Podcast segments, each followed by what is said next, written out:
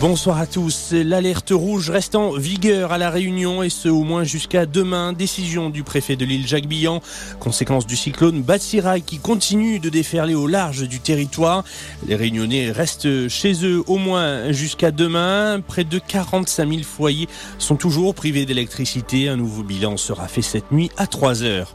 C'est totalement injuste. Les mots de Patrick Balkany aujourd'hui après la décision de la Cour d'appel de Rouen. Elle a décidé de révoquer le placement sous bracelet électronique des époux en cause de multiples violations aux règles fixées.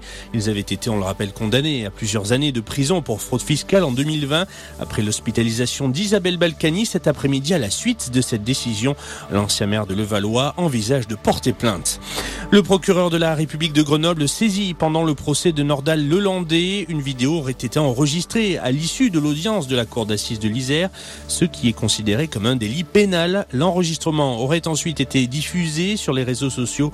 On le rappelle, l'ancien maître chien est jugé depuis lundi pour le meurtre de Maëlys en août 2017. Lancement aujourd'hui de Mon Espace Santé. Ce dossier médical numérisé doit être déployé pour tous les Français d'ici les prochains mois. Il permettra de regrouper les ordonnances les rendez-vous et les résultats d'analyse au même endroit. Une révolution au même titre que la carte vitale selon le ministère de la Santé. Facebook en difficulté, le célèbre réseau social de couleur bleue aurait perdu plus d'un million d'utilisateurs quotidiens en l'espace de trois mois. La faute à une concurrence rude, notamment de TikTok, ce qui a également provoqué une forte chute de l'action du groupe américain, une perte virtuelle de près de 24 milliards de dollars pour son fondateur Mark Zuckerberg. Et puis, trois réalisatrices françaises nommées pour les BAFTA, l'équivalent de nos Césars au Royaume-Uni. Il s'agit de Julia Ducournau, Audrey Diwan et Céline Sciamma.